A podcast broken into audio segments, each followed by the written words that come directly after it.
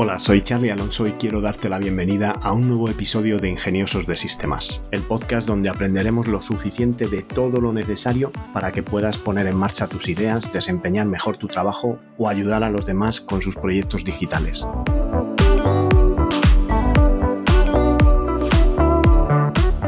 En el episodio de hoy respondo vuestras preguntas, pero antes déjame que os recuerde que tenolitas.com es un servicio de asesoramiento low cost donde podéis contratar vuestro plan de asesoramiento tecnológico por el precio de un par de cafés y hacer vuestras preguntas para poder contar con mi ayuda y poner en marcha vuestro negocio digital.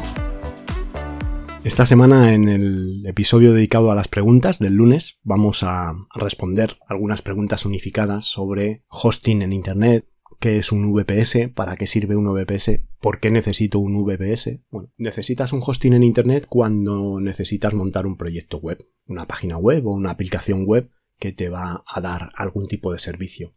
Las alternativas que tienes para hacer esto, pues eh, realmente son dos. O utilizas un servicio de tipo Ionos o Wix, que es un servicio que te abres la cuenta, te das de alta un sitio web y utilizas estos maquetadores visuales que aparentemente son muy sencillos, y que arrastrando y soltando te permiten pues eh, subir tus fotos, ponerlas en la plantilla que tienes para elegir o pues otra opción sería montar un CMS que te permita hacer tu página web. Montas un WordPress y haces tu página web en tu propio hosting de Internet sin necesidad de contratar el hosting en estas plataformas. Podrías hacerlo, pero estas plataformas siempre van enmascarando el tipo de servicios con unos meses gratis, un año gratis, pero después el coste suele rondar los 100 euros al año, un coste bastante elevado y dependiendo de si tienes además pues eh, dominio o algún servicio más, este precio puede ser más elevado. El problema de cogerlo en estas plataformas es que como estás utilizando su maquetador visual, pues esto luego no es compatible con nada. No lo puedes exportar porque yo he hecho alguna tentativa de exportar el HTML y sí, lo exporta bien, hay herramientas por ahí que te pueden exportar el HTML, pero el problema es que tienes que cambiar todos los enlaces de relativos a las fotografías que estas plataformas suelen utilizar un Content Delivery Network, que es una CDN, una red de distribución de contenido específica, y tienes que redireccionar todo ese contenido de esas fotos para que puedas o bien descargarlas y volverlas a montar en tu WordPress o cuando interrumpas el servicio no te quedes sin los enlaces de las fotos y se queden los enlaces rotos porque no tienes acceso a la CDN que tenías acceso donde tenías ubicadas las fotografías cuando hiciste tu web con estos editores visuales de estos servicios. La idea tras estas plataformas, como he comentado antes, es dar unos cuantos meses gratis y después pues un precio una vez que ya tienes la web funcionando y que ya te produce más dolor de cabeza cambiarla, migrarla, porque además hace falta conocimientos específicos para hacer eso, pues ya te quedas y pagas un poco, por decirlo de alguna manera, lo que te pidan. Y esto que te piden pues suele ser alto. No digo que sea escandaloso, pero suele ser alto para lo que es una página web y las opciones que tienes de poner una página web. Normalmente estos alojamientos son compartidos. Esto quiere decir que en el mismo servidor hardware en la misma base de hardware, servidor físico o virtual, montan varios servicios o varios alojamientos web. Por lo tanto, están compartiendo contigo parte de la funcionalidad o los recursos que pueda tener este eh, servidor virtual o físico. Y no suelen ser muy generosos con este tipo de recursos y a lo mejor pues notas que tu web va lenta porque no tiene eh, la fuerza de proceso, la memoria y los recursos necesarios. Por lo tanto, mi recomendación es que os montéis vuestro propio hosting en vuestro propio VPS. Un VPS viene del inglés Virtual Private Server. Es un servidor virtual privado. Y sí, son recursos compartidos dentro de un servidor más grande. Un servidor virtual privado significa que vas a contratar una CPU, que es un procesador, también se conoce como core. Vas a contratar un core, dos cores, tres cores, cuatro cores, los cores que necesites, memoria y disco duro. Básicamente estos son los recursos que vas a necesitar para montar cualquier aplicación web, ya sea una página web como una aplicación. Y la opción que yo te recomendaría en este caso, he utilizado dos, he utilizado OVH y he utilizado Contavo. En OVH, por 5, vamos a redondear, son 5 euros al mes, tienes una CPU 2 GB de RAM y 40 GB de disco duro. En contabo, por 5 euros al mes, que al cabo del año se te ponen 72 euros y va incluido en ambas plataformas, pero en contabo tienes 4 CPUs, 8 GB de RAM y 200 GB de disco duro SSD.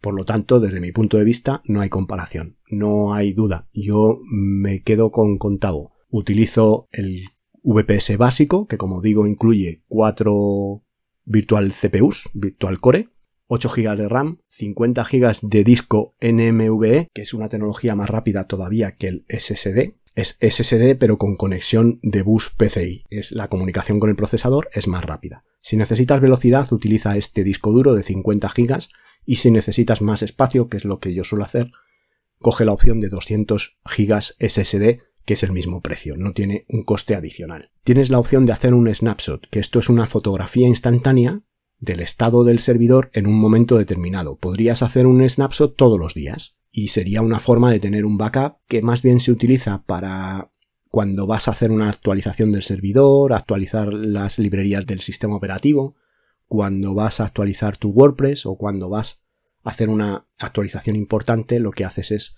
coges una instantánea y así si hay algún problema haces un rollback y tienes en cuestión de segundos, tienes la información tal y como la tenías antes de la actualización. También tienes 32 terabytes de tráfico.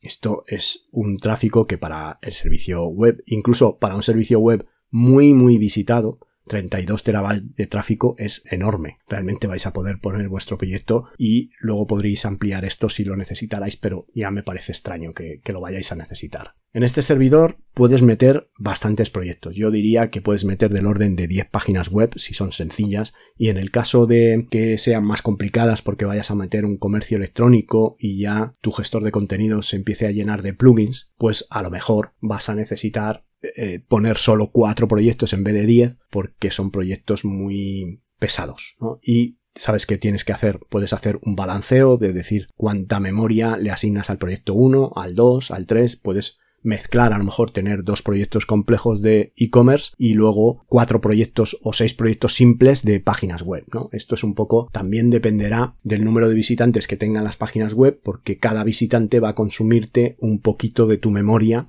del servidor para la instancia de la página web que el servidor le abre o le sirve a ese usuario. Por lo tanto, dependiendo un poco del número de usuarios, vas a poder dimensionar esta plataforma pues con el número de proyectos que quieras. Localización.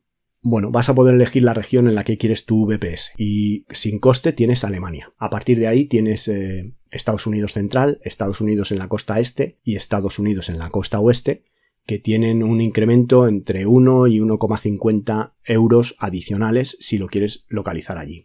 En Asia, en Singapur, son 2,50 euros más y en Inglaterra, en Reino Unido, un euro más. Yo realmente mm, no veo la necesidad de ponerlo en ninguno de estos países que no sea Alemania, a no ser que estés montando pues un negocio en Inglaterra y lo prefieras tener en Reino Unido. No vas a notar prácticamente en esto. Si, si realmente quieres algo para servir para Asia o para Estados Unidos, lo suyo es localizarlo allí porque vas a tener menos tiempo de latencia de carga y va a tener menos recorrido de red. Pero si quieres un proyecto europeo, en Alemania te va a ir perfectamente y no vas a tener un coste adicional. En cuanto al almacenamiento, como os digo, pues tenéis la opción de 50 GB NVMe o 200 GB SSD. Y después por 1,50 adicional al mes, 400 GB o por 1 euro 100 GB NMV en vez de 50. En cuestión de sistema operativo, si es un Linux, y lo instalas sin ningún tipo de panel de control, pues no tiene coste adicional. Puedes elegir el Ubuntu 20.04, que sería lo más recomendable. Vas a tener también la opción de ponerle un cPanel, pero este cPanel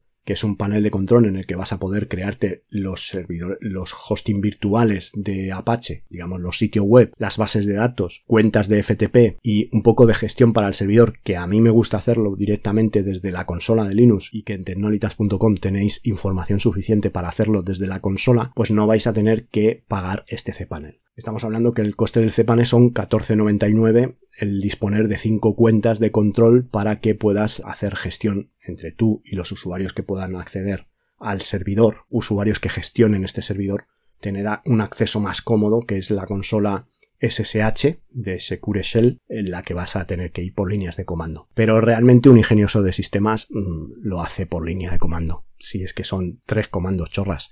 Si es que vas a tener que hacer eh, una instalación que es seguir el tutorial de tecnolitas.com y es copiar el comando del tutorial y pegarlo en la consola. Y con eso no vas a tener ningún otro problema. Y si necesitas eh, alguna, hacer alguna pregunta o resolver algún tema, pues pregúntame. Usa el formulario de la web y pregúntame que lo resolvemos enseguida. En cuanto a la red, eh, puedes configurar una red privada o no. Si es una red privada tiene un coste adicional de 2 euros al mes. Una IP adicional, te dan una IP fija.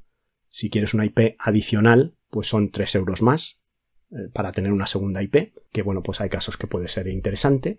Y luego tienes ciertos plugins, por decirlo de alguna manera, como puede ser el plugin de backup, que tienes 100, 500, 1 tera y 2 teras de almacenamiento adicional y que va desde los 4 euros hasta los 32 euros adicionales al mes en el caso de los 2 teras. Para tener la necesidad de tener 2 teras de almacenamiento en backup vas a tener mm, que tener mucha retención de backup durante mucho tiempo porque realmente si tu servidor tiene 200 gigas de almacenamiento pues eh, replicar la información que tienes en ese momento que ya te lo hace el snapshot pero replicarla por tu cuenta pues como mucho tendrías la opción de 500 gigas de, backup que te suponen 12 euros al mes para contener en estos 500 gigas los 200 que tienes y tener un par de retenciones, un par de, versiones completas del servidor. Pero 2 teras, pues bueno, pues puede significar que tengas eh, varias semanas de retención en el, en el backup. También tienes la opción de que alguien de Contavo te gestione el servidor si no lo quieres hacer tú. Aquí el precio son 100 euros y te olvidas de lo que es la, gestión del servidor porque te lo hacen ellos. Pero como os digo, esto no es tan fácil. Yo me hago la gestión de todos los servidores. Tengo del orden de 6 VPS con muchos proyectos web y la gestión es realmente sencilla y más si se trata de, de WordPress o aplicaciones similares que es sota caballo y rey, que no es que no tiene mayor historia. También puedes contratar con ellos los sistemas de monitorización del servidor por 10 euros, que bueno, pues es un sistema de monitorado que te va a vigilar el servidor y si tiene algún problema te va a llegar una alerta por correo electrónico para que vigiles un determinado servicio que pueda estar dando problemas.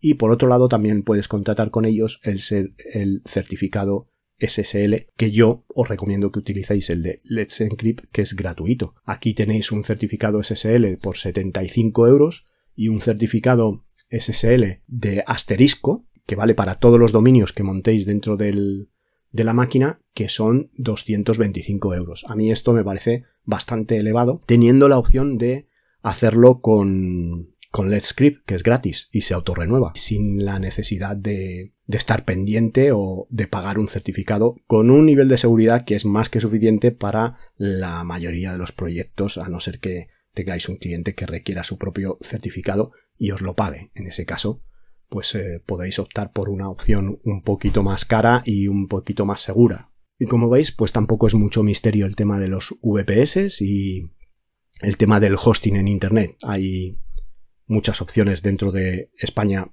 para contratar hosting. Tenéis eh, cualquier búsqueda en Internet os va a arrojar un montón de, de, resultados. Pero bueno, estas son las dos opciones que yo os he planteado y que a mí más me gustan. Por mi parte nada más, hasta aquí el episodio de hoy. Espero que podáis seguir este podcast en las principales plataformas. Muchas gracias por vuestras valoraciones y comentarios en Apple Podcast, por vuestros me gusta en iVoox y Spotify. Y gracias por estar al otro lado y querer formar parte de esta comunidad de ingeniosos de sistemas. Nos encontramos en el próximo episodio y que tengáis un ingenioso día.